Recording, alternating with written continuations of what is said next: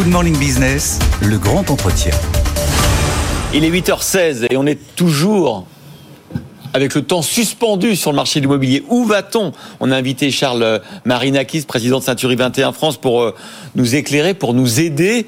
Euh, on voit quand même que les prix de l'immobilier commencent à se tasser. Alors, de quel ordre? On ne sait pas. Les notaires nous disent on est encore un peu au-dessus de 10 000 euros, par exemple, à Paris au mètre carré. D'autres nous disent on est un petit peu en dessous. Est-ce que vous constatez, vous, dans vos agences, un, baisse des prix, deux, baisse des volumes alors oui, d'abord, bonjour euh, Laure, bonjour, Christophe, merci de votre invitation. On avait évoqué ce marché de l'immobilier il y a un peu plus de deux mois maintenant et euh, j'avais dit euh, ça doit baisser et la bonne nouvelle c'est que ça baisse. Voilà. Ah, c'est une bonne nouvelle. Oui, c'est une bonne nouvelle parce que c'était, souvenez-vous, je considérais pour ma part que c'était une nécessité en matière de régulation de marché.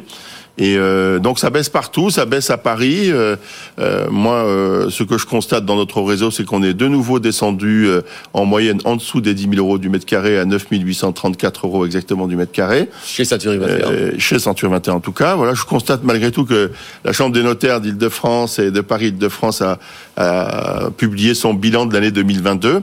Et moi, j'ai retenu deux chiffres. D'abord, record historique de vente d'appartements à Paris avec 41 000 ventes. Donc, c'est une crise tout à fait relative quand même, je crois. Voilà, il faut se rappeler ces bons chiffres du volume de transactions 2022. Et puis, euh, et puis, huit arrondissements malgré tout qui sont affichés nettement avec un prix moyen en dessous de, en dessous de 10 000 euros. Voilà. Donc, ça, c'est vraiment la matérialisation, si vous voulez, d'une baisse à Paris. Alors, encore une fois, il n'y a pas de bulle de l'immobilier, il n'y a pas de fracture, personne n'a perdu 20%, euh, mais ça baisse parce que, euh, à un moment donné, il faut recevoir solvabiliser les acquéreurs, et c'était plus le cas. Parce que est-ce que ça baisse pour des bonnes raisons? Parce que c'est pas parce que tout d'un coup il y a plus d'offres et moins de demandes, c'est parce qu'en fait les taux ont monté et que du coup ça, ça se tend. Oui, ça se tend parce que la capacité d'achat des acquéreurs a baissé, euh, la capacité d'endettement a baissé. Euh, il faut rajouter à ça tout un contexte euh, macroéconomique qui est, vous savez, on s'était dit que pendant quelques années les régulateurs du marché de l'immobilier étaient parfaitement alignés, tous au vert. Ils le sont pas, ou moins en tout cas aujourd'hui, en particulier les taux d'emprunt. Et c'est vrai qu'aujourd'hui, on emprunte en moyenne à 2,82, 3%, euh, là où on empruntait à 0,85, 1%. Donc, euh, un exemple, un exemple que vous avez donné Marie Cœur de Roy il y a quelques jours. Euh, pour une même mensualité de crédit, vous pouviez emprunter 300 000 euros. Il y a encore quelques mois. Aujourd'hui, c'est 250 000 et demain, 230 000. Pour la même mensualité, c'est une perte de pouvoir d'achat immobilier considérable. Exactement. Alors, le, moi, j'ai fait cet exercice-là sur un plan de financement, une simulation, effectivement, d'une acquisition sur une valeur vénale à 300 000 euros. Avec un taux d'emprunt à 1,5%, vous remboursiez, à condition d'amener les frais et droits, c'est-à-dire 36 500 euros d'apport personnel, ce qui est l'usage, on va dire ça comme ça, euh, vous remboursiez 1500 euros par mois sur 20 ans. Si vous prenez ces 1500 euros par mois aujourd'hui, effectivement, vous ne pouvez plus acheter qu'au prix de 267 500 euros. Donc vous avez une capacité, un pouvoir d'achat immobilier qui s'est réduit de 12% voire parfois jusqu'à 15% en fonction de la variation des taux. Donc ça, c'est une réalité. La différence entre un 3 pièces et un 2 pièces. Du coup, Exactement. Bah vous, ne bougez plus, vous n'avez aucun intérêt. Alors, euh, on a, c'est une, une, très juste, très bonne question, puisqu'en fait, on s'aperçoit que typiquement dans la partie locative, les congés, vous savez, il y a une rotation naturelle dans les, dans le, dans les portefeuilles de gestion que nous administrons. On gère 130 000 lots de gestion. Il y a une rotation naturelle aux alentours de 22, 23, 25 des gens qui donnent congé pour aller louer plus grand et souvent d'ailleurs pour acheter. Vous voyez, ce taux de congé, il a baissé à 13%. c'est énorme. Hein, c'est énorme. Donc, euh, c'est presque de moitié. On met des projets de, côté. On met les projets en stand-by. Effectivement, parce qu'on a été, euh, notre capacité d'emprunt. mais euh, ça veut dire, je voudrais juste revenir sur ce cas d'école vous voyez bien qu'il n'y a pas d'issue, c'est-à-dire qu'il faut que les prix baissent pour compenser la hausse des taux. Pendant dix ans, on n'a pas souvent mis ça en exergue, mais c'est la réalité. La baisse des taux n'a jamais profité aux acquéreurs, elle a profité aux vendeurs. Au fur et à mesure que les taux baissaient, les prix augmentaient. Maintenant, il faut accepter que ce soit le phénomène inverse. Les taux augmentent. Donc, mesdames et messieurs les vendeurs, il faut comprendre que si vous devez vendre ou si vous voulez vendre, il va falloir ajuster vos prix. Sauf, pardon, Christophe, sauf parce que euh, les acquéreurs mettent plus d'apports personnels. Ce qui est possible, hein. il y a pas mal d'épargne en France, donc c'est possible, mais c'est pas forcément un choix. Et ça exclut de facto les primo-accédants qui n'ont pas cette capacité. Bon, il faut accepter de baisser les prix, vous dites aux vendeurs, Charles Marinakis, mais de combien oh, Jusqu'où va aller la baisse? Ah, je vais pas me faire que des, que des amis hein, si je dis ça. En théorie, si je tenais une arithmétique pure et simple, il faudrait que les prix baissent de 10 à 12 ah C'est-à-dire qu'elles compensent, si vous voulez, mathématiquement l'augmentation des taux. Je suis pas certain qu'on arrive à une baisse de ce volume-là, mais il faudrait. J'avais dit, c'est vrai, en début d'année, entre 5 et 7. J'étais euh, trop optimiste, et je pense que la réalité, c'est plutôt entre 8 et 12 aujourd'hui. Voilà, il faudrait mm. qu'on arrive à une baisse des prix entre 8 et 10 Mais je crois que c'est c'est le chemin qu'on prend. Voilà, et c'est et c'est ce qui va permettre au marché une fois de plus de s'autoréguler et d'ajuster les prix de manière à resolvabiliser tous ces tous ces acquéreurs qui aujourd'hui soit mettent leur projet de côté, soit euh, renoncent. Il y a ce que je voudrais pas, c'est qu'il y a une, j'ai l'impression qu'il y a une espèce de d'idée ambiante de renonciation mm. d'une tranche des acquéreurs à l'achat immobilier. Alors, faut pas noircir le tableau. Les jeunes surtout et les primo primo accédants qui là sont du coup sortent euh, d'une, enfin n'ont pas accès au marché. Qu'est-ce que vous dites? Vous dites qu'il faudrait faire plus de prêts à taux zéro, euh, changer les règles du PEL. Est-ce qu'il faut faire quelque chose là en période de hausse des taux pour ces primo accédants je sais pas, je suis pas sûr qu'il faille, euh, si vous voulez, euh, étendre le prêt à taux zéro ou, euh, ou des PTZ ou un accompagnement. Je crois qu'il faut laisser le marché se réguler et peut-être en revanche, il faudrait qu'il y ait une possibilité. Je crois que les banques doivent jouer un rôle majeur, comme toujours dans l'économie française. Elles ont un rôle à jouer, et on pourrait peut-être inventer une forme d'emprunt qui soit réservée aux primo-accédants et qui leur donne un petit coup de main d'accès. Parce qu'en fait, c'est, c'est typiquement, on, en parlait tout à l'heure. Vous savez, votre capacité d'endettement est plafonnée à 35%. Donc peut-être qu'on pourrait un peu y déroger avec une garantie de substitution ou une garantie complémentaire qui soit pas seulement une hypothèque en premier rang. Voilà. Moi, je crois qu'il faudrait les accompagner euh, et, et, et c'est peut-être dans les solutions de financement financement qu'il faut, et pas seulement dans le taux à taux zéro, dans, dans l'ouverture, si vous voulez, la capacité d'emprunt, je pense qu'il faut alléger la souffrance des primo-accédants. Bon, en attendant que tout le monde digère ces nouvelles, baisse des prix pour euh, les vendeurs, euh, pouvoir d'achat limité pour euh, les acheteurs, j'imagine que ça se traduit par une baisse des volumes. Est-ce qu'il y a moins de transactions Oui, il y a moins de transactions. De combien, de quel ordre? De 6%. Aujourd'hui, ah, on est à moins 6, moins 7% du volume de transactions.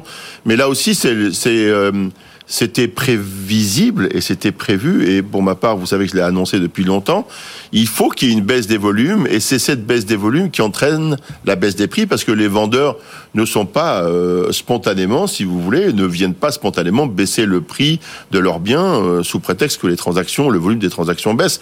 Il faut qu'à un moment donné, ils trouvent pas de solution pour qu'ils se, ils arrivent à se résigner, à ajuster le prix. Donc, c'est d'abord une baisse des volumes qui, euh, ça veut dire un ralentissement, si vous voulez, de la demande, hmm. qui ensuite entraîne un ajustement de l'offre. Voilà. du coup, vous voyez un, un volume annuel sous les 1 million? Oui, je pense qu'on fera 950 000 entre 900. Alors moi, je suis pas devin non plus, mais la volumétrie. Euh, après, je pense que c'est la volumétrie naturelle, un peu contrariée du marché. Aujourd'hui, j'ai toujours considéré que 2021, 1 million 200 000 ventes, c'était hypertrophié. Voilà, 1 million 100 cette année, c'est un très beau résultat pour 2022. Euh, voilà, donc si on faisait 950 1 million, ça serait, je crois, ça restera un bon marché de transactions. Je voudrais qu'on parle aussi de votre secteur, les agences immobilières notamment, parce que euh, on a vu pendant cette période d'euphorie immobilière beaucoup d'ouvertures d'agences deux nouvelles marques. Dans une rue, euh, vous avez trois agents immobiliers. Euh, là, baisse des volumes, euh, baisse des prix, va peut-être réduire un peu sur les marges aussi. Est-ce que vous pensez que le secteur, comme c'est souvent hein, en cas de retournement du marché, va s'assainir, que des gens vont disparaître, que des agences vont fermer? Euh, malheureusement oui, parce que c'est la conséquence logique des marchés qui se qui se rétrécissent, si vous voulez.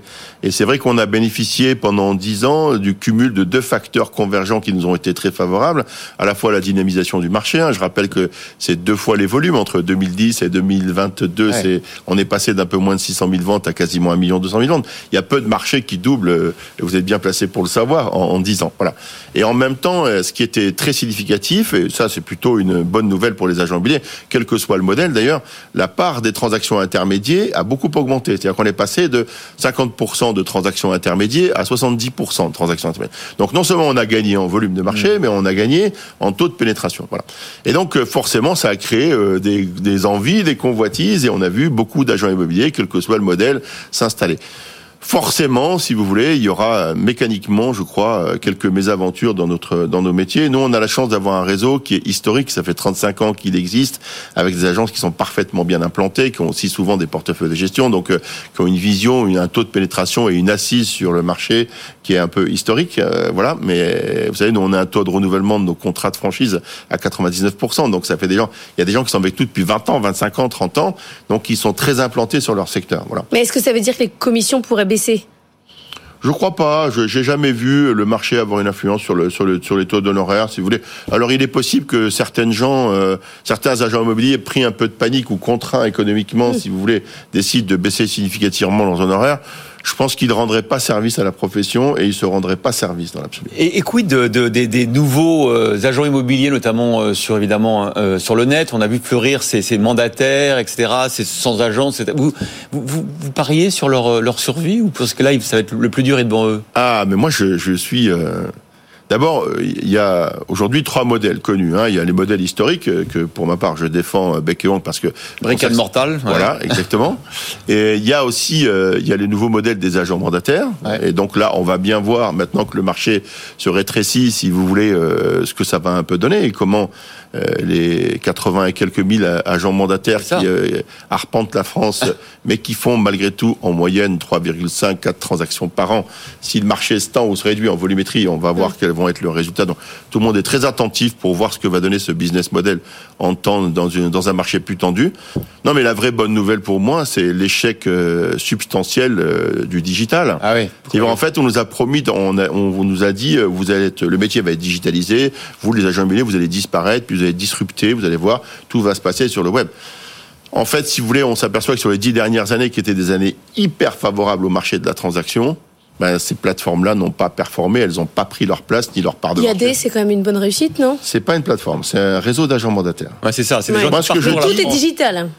Non, pas tout, parce qu'il y a des hommes et des femmes qui Oui, sont sur le il y terrain a des et qui humains, font le il n'y travail. a pas d'agence. Non, mais il y a d'autres marques, je ne vais pas les citer par courtoisie à leur égard, d'accord, mais qui sont exclusivement sur le web, qui nous ont dit il y a quelques années, vous allez voir ce que vous allez voir, nous on va facturer des honoraires à 900 euros, et puis euh, ils se sont rendus compte que ça fonctionnait pas, ils disent bon ben finalement on va prendre 2%, puis ça marche toujours pas, on est passé à 2500, euh, voilà, euh, et, et, et en fait aujourd'hui leur part de marché, leurs résultats économiques sont catastrophiques, voilà, et ils ont tous, tous, tous changé leur pour revenir à des modèles transactionnels dits entre guillemets conventionnels. Donc moi c'est la très grande nouvelle, ça veut dire que le marché des transactions immobilières va enfin revenir aux professionnels de l'immobilier et ça c'est la meilleure nouvelle des dix dernières années. Voilà, l'analyse de Charles Marinakis, président de Century 21. On aurait été, on aurait été étonné que vous disiez le contraire. Non, bon. mais c'est factuel. Je ne veux pas citer de marque, mais Non, non, mais prenons, on- prenons des résultats. C'est moi, j'aurais été, euh, j'étais très observateur de ce marché-là. Ouais. J'aurais accepté d'être disrup- disrupté si. j'aurais- J'ai du mal à dire ce mot-là. C'est pas facile. C'est presque. Ils ont été disruptés voilà, avec plaisir. voilà. Mais c'était pas le cas. Mais Merci beaucoup d'avoir été avec nous.